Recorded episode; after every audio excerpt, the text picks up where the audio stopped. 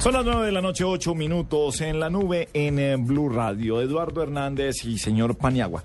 Desarrollemos un poco más la, la noticia que, que, nos contaron en eh, Voces y Sonidos sobre la portabilidad.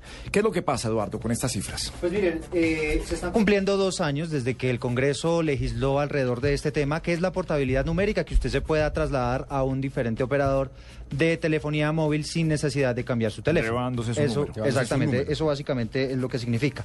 El reporte que se ha tenido sobre este tema es que un millón trescientos mil colombianos ya lo hicieron. Se cambiaron a otro operador sin... Yo entre ellos. Exactamente, entonces sin necesidad de cambiar de número. Esto, sin embargo, es un 3%, 3.01% no más de los usuarios activos que hay actualmente en Colombia, que como usted sabrá, Gabriel, eh, ya están superando los 44 millones de teléfonos activos. Ahí lo importante, Eduardo y Gabriel, es que eh, el informe este que se dio a conocer hoy dice que el operador con mayor registro de números recibidos fue Claro.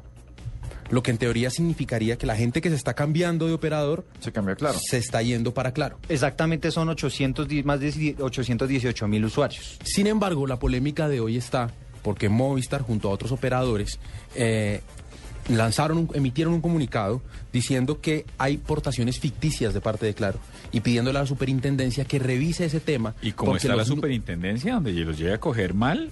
Claro, otra vez multa. Entonces, la gente de Movistar está mm, diciendo que estos números no son reales, que estas cifras no son reales y que se está dando una mala impresión, diciendo que la gente sale de su sale sale de otros operadores con destino a Claro. Y pues, bueno, obviamente no se trata de editorializar, pero las críticas que hay constantemente hacia el servicio de telefonía, pues en su mayoría son hacia Claro. Entonces suena un poco extraño el tema de los números y suena raro y, y- y no se ve muy lógico que todos los cambios que se han hecho sean en su mayoría hacia Claro. ¿Sabe que en Colombia tenemos un problema y no solamente en la telefonía celular? Las cifras no son claras nunca.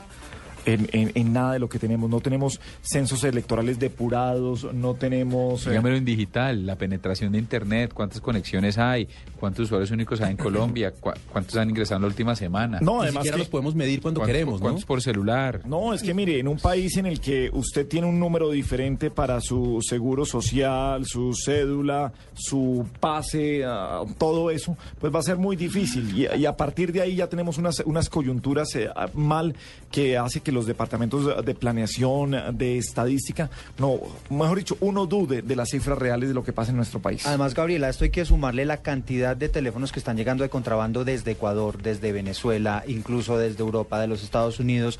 Entonces, todos estos teléfonos, además, en su mayoría, no son legalmente construidos, digámoslo, no son de las marcas con reconocidas y demás. Y esto, según lo dicen los expertos, este, este tipo de teléfonos consumen una mayor cantidad de banda de ancha y por esta razón también están generando que haya una caída mayor en las llamadas y en la calidad del servicio. Pero sobre ese tema también hoy se conoció una noticia importante y es la firma de un acuerdo con Venezuela, un acuerdo del Ministerio de Comunicaciones con Venezuela, que el Ministerio de Comunicaciones colombiano con Venezuela, que pretende evitar que teléfonos robados en Colombia puedan ser activados en ese país. Y Hoy con, Ecuador, ese acuerdo. y con Ecuador también ya hay un acuerdo similar.